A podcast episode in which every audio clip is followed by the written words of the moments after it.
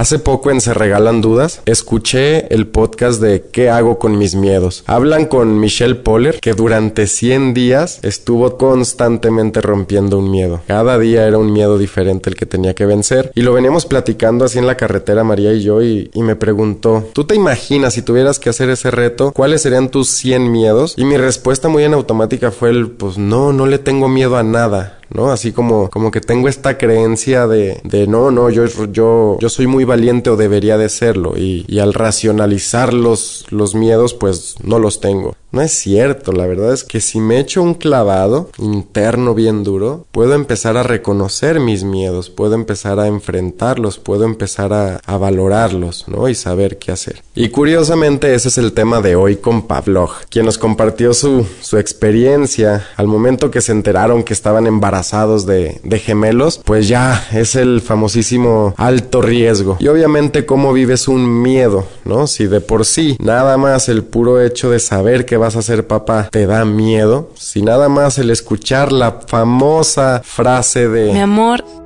te tengo una noticia. ¿Vas a ser papá? Uy, ahora sí, olvídate de volver a dormir. Más dinero, más dinero, más dinero, más dinero, más dinero. Las palabras convencen. Pues ahora sí con tus hijos la vas a pagar. Tranquilo, lo estás haciendo bien. Hola, soy Jaime Rubalcaba Ramírez, papá de un niño, una niña y dos perrijos. Hace tres años inicié este viaje y no sabía cómo abordar el tema de ser papá. Sigo teniendo más dudas que respuestas, solo que ahora tengo el objetivo claro, conocer quién soy. Para esto me le he pasado entrevistando papás, expertos, celebridades, con diversos puntos de vista, algunos muy familiares y otros totalmente distintos. Obviamente de todos aprendo y con todos me puedo identificar. Quiero compartir contigo todo esto para que juntos le demos un nuevo significado a ser papá. Sé Padre es un movimiento que tiene como objetivo el crecimiento y desarrollo personal de hombres en búsqueda de herramientas y experiencias en torno al gran tema de ser padre. Pues órale. Güey, qué cagado, no sé cómo presentarte en el sentido de obviamente eres mi cuñado, Pablo González González Durán, dos veces González, pero está bien cagado porque también eres una parte en la que no sé por qué, pero me identifico mucho. Entonces es como el, sí, güey, te puedo presentar también como mi carnal, aunque no nos llevemos tanto, güey. Entonces Sí. neta sí está bien loco, güey. Es que el, el cuñado es esa relación incómoda, porque Sí. el, el cuñado tiene que ser una relación de celos, de protección, de... Sobre todo en mi caso, que es, oye, tú estás con mi hermana, pero nunca, nunca ocurrió algo así. O sea, como que... Y me la robé. Exactamente. No, te la di.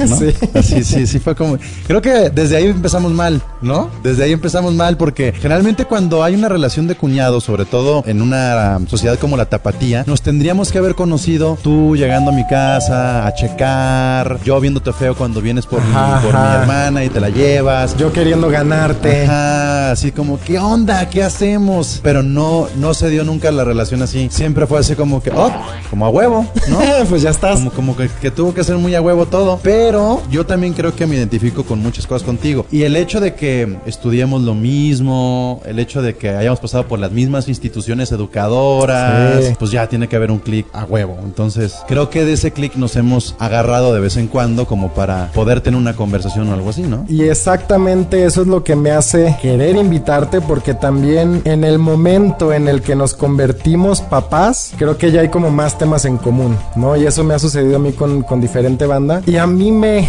me interesa mucho verte, verte como papá y sobre todo como tío, ¿no? A mí me ha tripeado muy cabrón la relación que, que has hecho con Franco y eres como el, el tío buena onda. El tío Entonces, cool. el tío cool, el Sí, tío cool.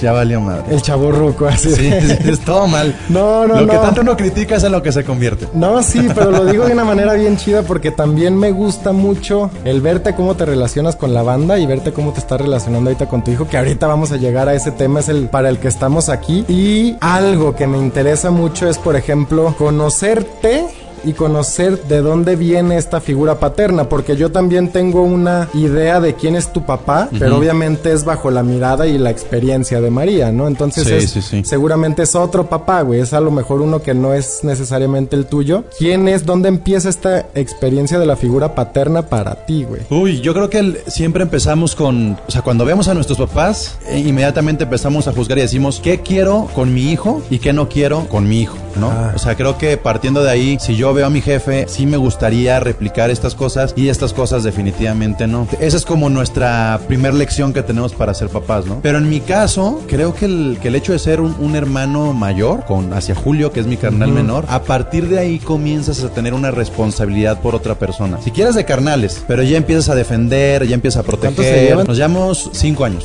O sea, tú tenías cinco y nace, entonces sí te acuerdas cuando nació todo. Sí, sí, sí, perfectamente. Si te conviertes en una figura, te sientes hasta idolatrado a veces y comienzas a dar un ejemplo, ¿no? Entonces, partiendo desde ahí, creo que aunque no es una paternidad, sí es una figura de autoridad en la que ya empiezas a confiar en ti mismo, ¿no? Es decir, a ver, este, ¿cuánto influyó, en- influí yo en mi carnal que se terminó dedicando o estudiando lo mismo que yo sin que en ninguna de mis dos familias nucleares, paterna o materna, existiera una persona que se dedicara a la comunicación? Y es, y es justamente eso, ya empieza a ser un ejemplo. Entonces, este, no porque yo me sienta papá de, de mi, de mi carnal, no. pero sí tomas ese rol cuando se convierte en tu roomie y ya vives juntos, ya viven solos y alguien tiene que tomar ese rol en algunas cosas, en otras no. ¿Y a María? Este pedo de la educación teresiana y estar en una escuela de monjas y nosotros en el ciencias, una escuela mixta, marcó muchas diferencias. Entonces eran los tres vatos y la morra. Y esa es como la primera figura que uno empieza a entender cómo quiero ser con yo con mis hijos. Si tengo una niña, quiero que sea en una escuela mixta. Y ya empiezas tú eh, de manera consciente a decidir sin ser papá, comienza a tomar decisiones, ¿no? ¿Cuándo empiezas tú ya a realmente visualizarte a ti como papá? Dices, bueno, con Julio estoy ya teniendo como un rol más o menos así, pero no, no es a propósito. ¿Cuándo empieza ya este rollo del, de entrada el si quiero hijos o no quiero hijos? Toda la vida. ¿Sí? Toda- yo sí tuve toda la vida en la mente que quería ser papá. ¿Y cuándo empiezas ya a realmente decir, güey, ya quiero ser papá? O sea, digo, obviamente siempre lo visualizaste, pero por ejemplo, ya la decisión del sí, sí quiero. Yo tengo una crisis existencial con una pareja donde digo no me voy a casar. Después de haber tenido una relación muy larga donde sí me veía con familia, tengo una relación de un año donde dije yo no estoy hecho a lo mejor para tener una familia. Me gusta mucho el desmadre, este, yo nunca viajé mucho, a lo mejor le tengo que dar por ese camino, pero cuando encuentro a una mujer que al mismo tiempo que visualizarla como pareja, la empecé a visualizar como madre, se volvió a encender la chispa de ser papá. Y digo, nos embarazamos muy temprano, nos embarazamos primero a los ocho meses de la relación y en ese momento, porque tú todavía estás pensando en el noviazgo, Sí. en ese momento dije, qué chingón. Y, y- ¿Cómo te dio la y ella, noticia? pues no fue una buena noticia para ella. O sea, la, la primera vez que nos embarazamos, que lo perdimos, fue eh, el típico no me baja. Este sí me estaba cuidando, pero ese momento me acuerdo que no me estaba cuidando ya. Y ella lo veía como este co- comerse la torta, el famoso Sí, comerse la sí, torta. sí, sí, sí. Y yo lo vi como, neta, me está tocando ya. Y yo sí me acuerdo que fue un momento de mucha seguridad para mí. Y ella, en todo el temor que, que- que siente una mujer de que no se siente lista, creo que mi seguridad le dio una seguridad. Y ahí se prendió un chip. Ahí se, ahí se prendió algo que no se volvió a apagar. A pesar de que vino la pérdida. ¿Y cómo se vive esta noticia del ya siempre no, güey? Cuando tú pierdes a un bebé fuera de un matrimonio, en un noviazgo que apenas lleva 8 o 10 meses, entra una duda en ti de si estás con tu pareja por el bebé o estás con tu pareja por la pareja. Cuando nos enteramos nosotros fue en una visita de rutina. Ahí, ahí nos dimos cuenta que ya no estaba vivo en ese momento y viene después otra prueba, ¿no? Porque primero estás con, con la ginecóloga, ¿no? Y te dice, ay, algo no anda bien y te mandan ya este estudio que es mucho más mamón, que se ven los flujos sanguíneos y todo eso. Y ya, pues cuando estás en el, en el momento de ese estudio, la persona que está haciendo el estudio no tiene cara, que eso me caga de los doctores, que, Sí. que sean tan alejados de esa parte humana y te digan, te lo tiene que decir tu doctora. Y dices, no mames, ya sé que son malas noticias. Ah. Me tengo que esperar 10 minutos, 20 minutos, media hora que me lo diga la doctora. Literal nos los dijo por teléfono. Y ahí pues fue el desahogo total de Ross. Pues yo me intento hacer el fuerte y todo ese rollo. De ahí no sé a dónde nos dirigimos, faltamos a la chamba. Me voy yo al departamento, me recibe mi carnal, el menor, Julio. Y ahí ya no pude co- contenerme yo y Claro. me solté y la berreada. Y, y luego viene la parte más difícil, sobre todo para ellas, para las mujeres, que es vamos a ver qué es necesario. Si va a ser algo natural o si tiene que haber un legrado. Y fue natural, pero fue algo que nos unió mucho a nosotros porque fui yo a su casa con su mamá, con mi suegra, le damos la noticia, ella la sufre peor que nosotros, la abuela la sufre peor que los papás y me quedo a dormir con ella, ¿no? No chambeamos al siguiente día, obviamente.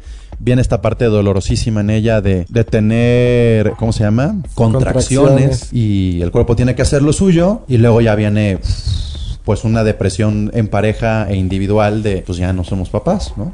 Ya no somos papás, pero ya se, ya se activó el chip de que eres papá. Sí, y ahí lo que dices, entra este otro rollo del... ¿Y nosotros qué? ¿Si vamos a seguir? ¿Si queremos? Eh, perdón, entre Échale. que nos enteramos que somos papás y lo perdemos, yo le propongo matrimonio. Pero no es Ah, un, claro, Pero no es un matrimonio de me tengo que casar contigo. No, sí, y hay que apurarnos antes de que se te vea la barriga. Es un matrimonio de no sé cuándo nos vamos a casar, pero esto va en serio. Y le propongo matrimonio y pasan semanas. O sea, pasa una semana de que Sí. propongo matrimonio a que lo perdemos. ¿Lo llegaron a nombrar? O sea, No. ¿tiene nombre? No, porque no tenía género, no tenía sexo. Entonces le llamábamos burbuja por lo que veíamos en, en el eco y le decíamos burbuja. Así se quedó siempre con, con cariño burbuja. De ahí a la segunda vez que te dicen otra vez estoy embarazada, una qué pasa y si lo llegaron a platicar, porque yo creo que también es como mucho el valor del, del ah, me animo, no me animo, qué sucede ahí, cuánto tiempo pasa y qué se vive. Cambian un montón de cosas, cambian un montón de cosas. No es lo mismo que te caiga el embarazo a que lo busques. Porque cuando lo estás buscando hay un reloj, hay tiempos, hay calendarios, hay este, rutinas y tienes que buscarlo y pasa un mes, dos meses, tres meses, cuatro meses, cinco meses y no sucede y hay frustración. Lo estás buscando y no se da y comienzas a preocuparte y empiezas a escuchar puede ser tú, puede ser ella, puede ser el estrés, puede ser una enfermedad. A mi carnal a Toño le había costado mucho trabajo, entonces empiezas a tripear. A lo mejor andabas mucho en la fiesta y por eso no puedes. Entonces yo empiezo con una desintoxicación. Por razones también de, de- de problemas que tiene uno personal, se, se le van ahí los excesos y comienzo con una desintoxicación. Comenzamos incluso con una terapia o una sesión por ahí de terapia que nos mueve un poco a la relación, donde nos decían, pues no, no te esperes. Digo, perdón, espérate. A lo mejor ahorita no es el momento, pero nosotros estábamos intentándolo. Dentro de esta desintoxicación, ejercicio, dieta y dejar de tomar y dejar de fumar. Qué cagado, pero siempre es lo más básico, ¿no, güey? Es que, es que es la neta. O sea, y yo se lo diría a toda la banda. Oye, si se quieren embarazar, el cuerpo tiene que estar sano. Después de la desintoxicación pasaron como dos meses. Yo sigo todavía con la desintoxicación, pero me la dio la noticia de los seis meses que llevábamos intentando en el momento en que menos lo esperaba. O sea, yo dije, o sea, no me, no me está cuadrando ¿Es mío? las fechas. De broma sí respondí así. Dije, ¿es mío? Obviamente no por duda, sino, sino ya como Sí, que no sabes qué decir, de- estás nervioso. Entonces yo estaba saliendo del cuarto, era un sábado y yo estaba así recién levantado. Y ella sube las, las, las escaleras también como en pants de sábado, de, de salir a caminar, salir a pasear el perro, lo que sea. Y trae la prueba y la trae atrás y me la enseña y tampoco fue como tan construido. Y yo veo la prueba que hice positivo y pues ya me cagué. Le dije, es mío, sí, ya nos abrazamos y todo. Y ese día, en la noche, fuimos a ver al Buki. Qué perro. Y pasan los, las semanas, nos vamos a ver el eco y oh surprise, son dos, ¿no? Yeah. Y, y- y nos enteramos que son gemelos. Y también fue algo bien chistoso porque yo, sin, es el segundo eco, ya lo había visto. Y yo, sin que me dijeran, yo estaba viendo ya los dos. Sin ser yo ginecólogo, sin saber. Dije, ahí, hay- ahí hay dos camarones. Ahí están los dos camaroncitos. Estaba esperando la noticia. Y la ginecóloga nos dio la noticia con un tono de mala noticia. O sea, pareciera que los doctores, los gemelos... Como, híjole. Pues no estabas esperando gemelos. Desde ahí otra vez fue sufrirla. Porque, oigan, pues fíjense que. Y ves la cara de la doctora y yo, no, neta, otra vez. Qué mal pedo. Pues es que son gemelos. Por la pérdida que habíamos tenido, para nosotros adquirió un valor simbólico enorme. Y en ese momento que me dicen van a ser dos, pues ese día dije, no, pues eh, ahí sí ya te vuelve a entrar el nervio y me eché dos chelas. Sí, Y se sí, acabó sí, el sí. detox. Porque obviamente entonces nace otra vez también el, el- las mismas ganas, pero yo creo, y lo he platicado por ejemplo con Cuau, te empieza a dar una, un gran amor que no conoces Sí. y al mismo tiempo va acompañado con un gran miedo que tampoco conocías. ¿Cuál es, cuál es como la experiencia ahí? Llévanos tú de la mano, porque eso... Yo sufrí mucho el embarazo, mucho, Sí. mucho, mucho. En cuanto te dicen todos los gemelos son de alto riesgo y ya tienes una pérdida, todas las visitas al, al doctor. O sea, nosotros íbamos a dos doctores, sin que uno supiera que íbamos con el otro. O sea, ese es el, ese es el grado como Claro, estoy güey. engañando a mi doctor. Porque Sí. todo el momento estuvimos pidiendo dos opiniones, la de la ginecóloga y el especialista. Generalmente tú ves que toda la gente que se embaraza va al doctor una vez al mes. Tú vas cada 15 días y cada 15 días es ponerte nervioso Sí. y es estar viendo y estar escuchando. Yo creo que de entrada deberían de cambiarle el nombre de embarazo de alto riesgo. Es un término muy negativo. Claro, güey, te, te predispone a estar nervioso, güey. O sea, Todo el tiempo te dicen sí, todo lo que puede salir mal. Sí. Entonces imagínate que dicen, mira, como es de alto riesgo, existen estas posibilidades. Que uno le quita el alimento al otro, que uno eh, pues no esté lo suficientemente fuerte, que uno se, eh, se, se le rompa la placenta, a que al otro. Entonces, toda esta mar de posibilidades negativas las cargas. Claro, y qué irónico porque entonces la mamá, que los dos, pero la mamá empieza a dar un, un entorno que no es el positivo, no es el, me- no es el más ideal para, Pero, para pero- un pero embarazo. los doctores siempre dicen, es que hay que hablar con objetividad y la ciencia, etcétera. Pero no y el pierde, término es, es- es muy malo. El término es, no es el adecuado. No debería ser el término embarazo de alto riesgo. Sí, no tienes que dejar de informar, pero tienes que saber comunicar, porque también Exacto. existen un montón de otras formas en las que lo puedes ver. Y a partir de ahí, Wow. cada visita al médico será una mala visita. O sea, si es, todo está bien, sí. Todo sí, está ya bien. van a sí. llegar al... Ay, a ver qué nos van a decir. Sí, todo el tiempo, todo el tiempo. Y el, y el, y el verdadero pedo de eso es que llegó. Si hubiéramos tenido eh, a los dos el parto, como las novelas y los cuentos de hadas nos lo dictan, de ay, este, rompió la fuente, vamos, ¿qué Sí. hacemos? La maleta, córrele, súbele. Como tú tuviste a lo mejor tus procesos para llegar al parto, pues está padrísimo porque es un nervio que vas disfrutando, que sabes que existe. Pero cuando el nervio tiene que ver con la eh, mortalidad de- del bebé en, en las visitas al médico y que estás esperando rebasar esa semana y rebasar esa otra semana, porque te lo ponen como un termómetro, ¿no? Ah, ya, ya. Y nos dicen, es que pasando la 24 ya la hicieron. Y pasaste la 24 y ya la hiciste. Ajá. Y entonces te relajas y dices, ya, ya, ya pasó lo, lo, lo, Lo difícil. Los primeros dos este, trimestres ya pasaron, ya. Y entra ese último trimestre y en la semana 31, ¡pum! No, no hay para dónde hacerse. No es, ahorita qué hacemos, es ya dejó de latir, ya Wow. falleció uno. Y empieza el proceso más complicado de la vida, que es ver la vida y ver la muerte al mismo tiempo. Sí, güey, qué irónico, ahí están. Está muy cabrón.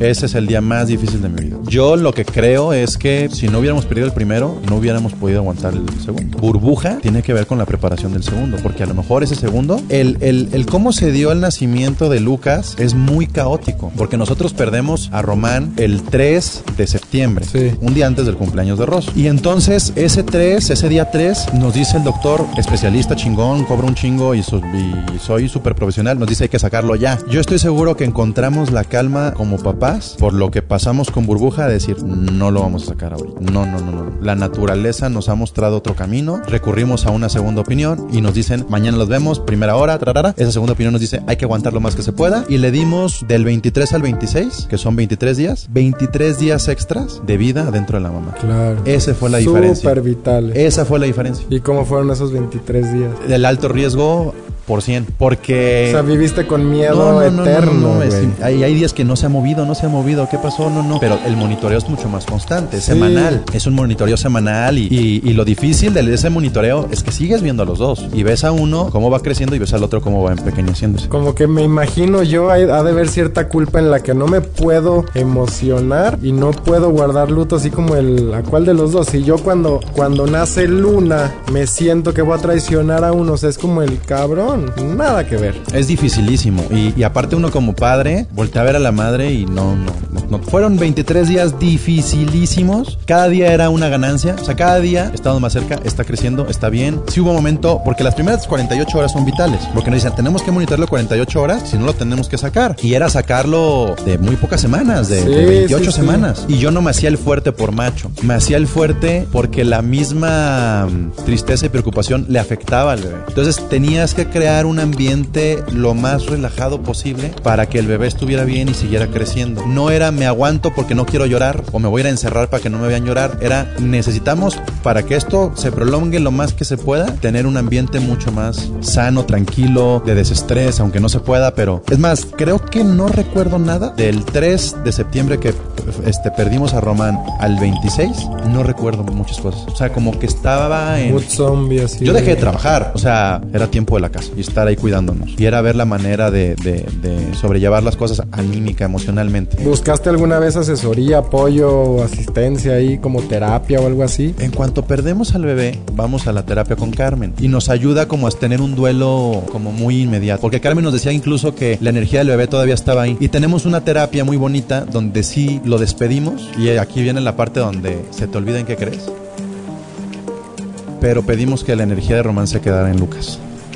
Esa fue como le pedimos permiso a Lucas Y ahí ya estaban nombrados además. ¿no? Wow. General- generalmente ya estás como, ay, a ver cuál es cuál cuando nacen, ¿no? Y ahí ya los empezamos a nombrar. Perdimos a Román, se quedó Lucas y le pedimos a Lucas que si la energía de Román puede habitar dentro de él. Como coexistiendo los dos. Pod- Podríamos llamarlo como coexistir. Nos decía que era una, es, es una manera en la que tú piensas en que la energía, o una de dos, o se queda ahí para que después regrese la energía. Ajá. Le puedes cambiar el nombre, le puedes, puedes nombrarlo como sea, pero la energía del ser está habitando y se puede quedar ahí para siempre o luego puede irse a, a otro hijo. La energía puede irse a otra materia. Sí, ¿no? sí, sí, sí. Entonces, pues creo que lo que hicimos ahí fue activar a un bebé lleno de energía. Yo lo que sentí en esa terapia energética fue que el fuerte era Román y el amoroso era Lucas. Entonces, yo siento que la fuerza de Román se impregnó en Lucas para darle la fuerza necesaria para resistir 23 días más. Qué chingón, güey. Y si es un trip muy personal y hay gente que dirá, neta, pero ¿cómo? Bueno, pues cada quien, cada quien. Cada quien, güey. pero Pero, al final de nosotros, cuentas. dos, pero nosotros lo sentimos. Eso es, no nomás lo creemos, fue. lo sentimos. Wow, wow, wow, wow, wow. Pero al final, eh, cuando es- llega el momento del parto, tú nunca sabes, ¿no? ¿Por qué se murió? ¿Por qué se murió? Te estás preguntando eso 23 días. Y cuando llega el momento del parto y me enseñan a mí la razón, que es el nudo, el doctor me dice, están los dos, están, es- se, se- se enrollaron los dos cordones. No sabemos por qué uno dejó de Ajá. funcionar y el otro siguió funcionando. Entonces, a partir de ahí, por más médico que seas, si tú como médico no puedes decir, a eso Sí. se le llama así, entonces ya es un milagro. O sea, Sí, llama, sí, o sea,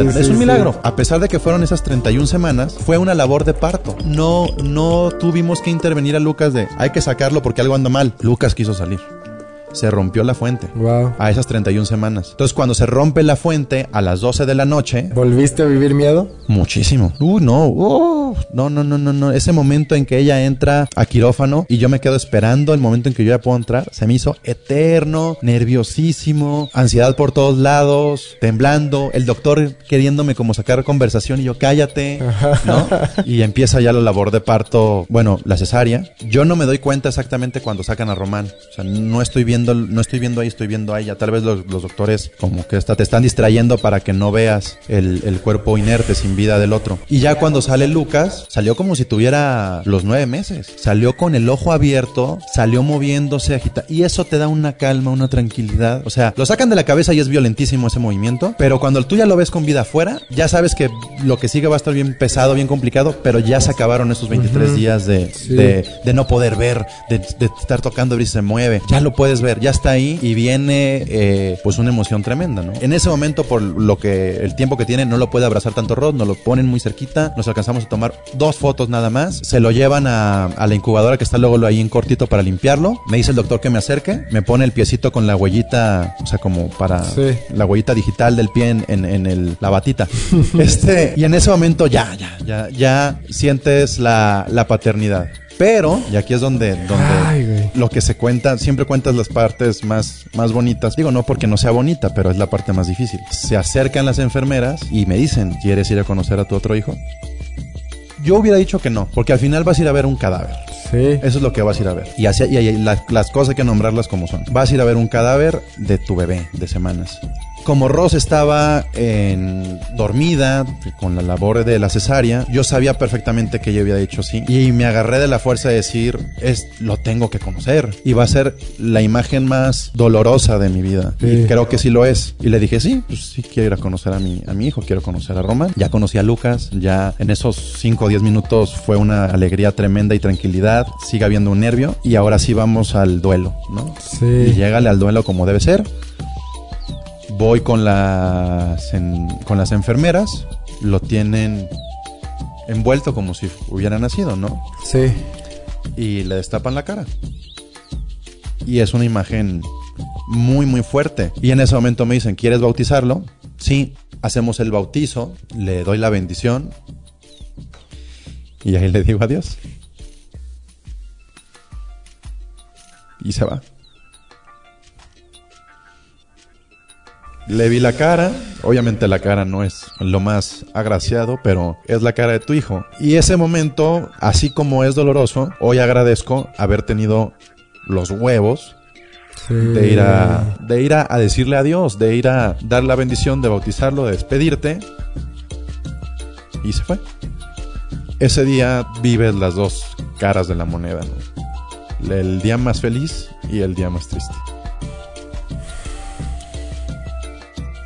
No sé.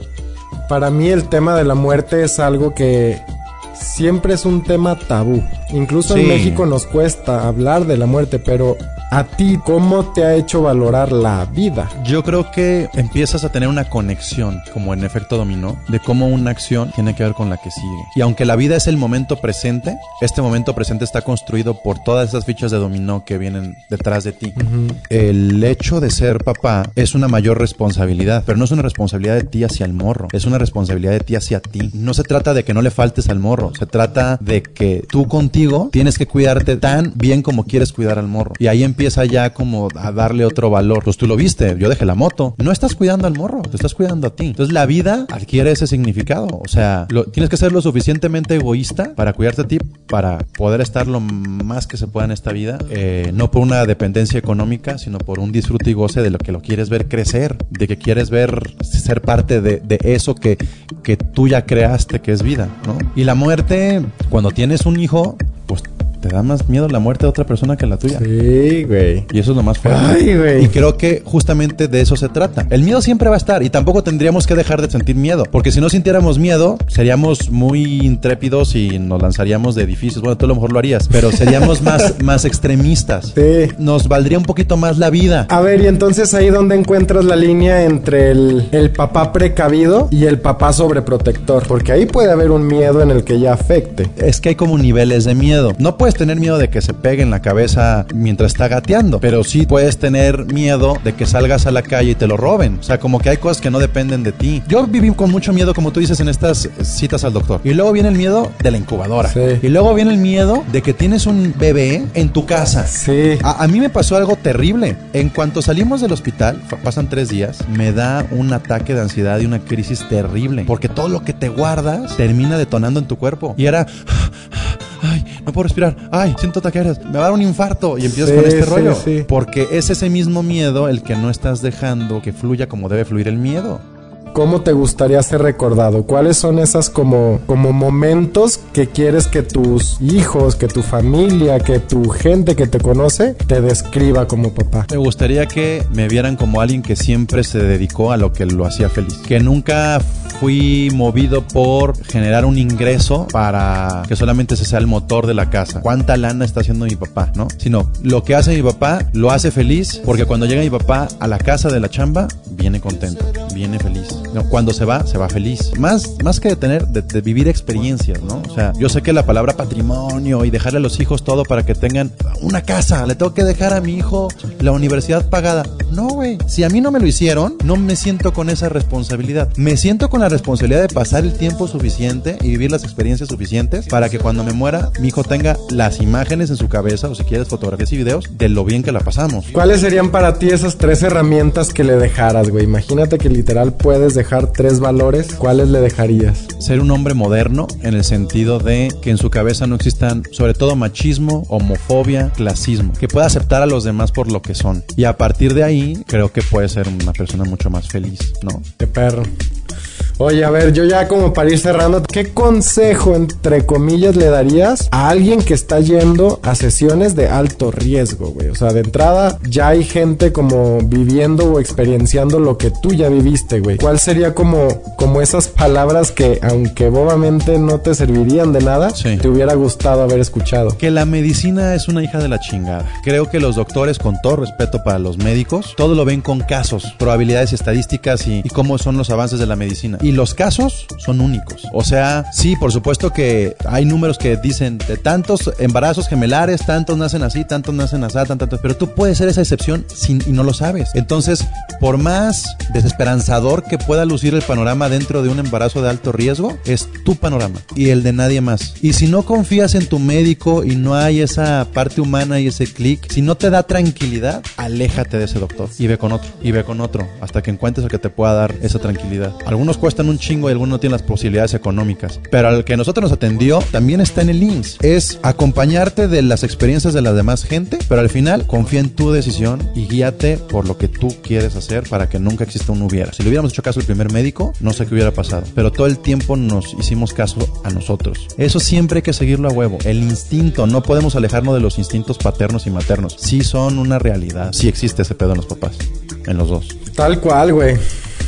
Te reconozco y te admiro un chingo esa parte, güey. Sí hay un montón de cosas que quiero como, como aprenderte y replicar, güey. Se me hace bien chingón lo que estás haciendo. No, pues, ¿qué te digo, Jimmy? La neta, es bien chingón poder platicar con alguien que no te juzga y siempre lo he sentido así de tu parte. Eh, yo era una persona que juzgaba un chingo y ahora siento que me he acercado más a una personalidad como la tuya y creo que ahí podemos construir un montón y retroalimentarnos un montón y eso está bien chido porque también nos, nos identificamos. Yo creí que íbamos a llegar a platicar a partir de que nace un hijo Sí, como y en realidad no, no llegamos a esa parte. Ni siquiera, No llegamos al primer pañal, al bibi, a la primera noche. No, nos quedamos en, en cómo fuimos papás y al final es cuando nació el bebé. Entonces, Sí. este, creo que justamente de eso se trata, de, de- de que a través de, de lo que tú has vivido también yo pueda empaparme. Y pues qué chingón que la gente también escuche esto y se dé cuenta que, que el ser papá es tan valioso como ser mamá, ¿no? Sí, qué bonito.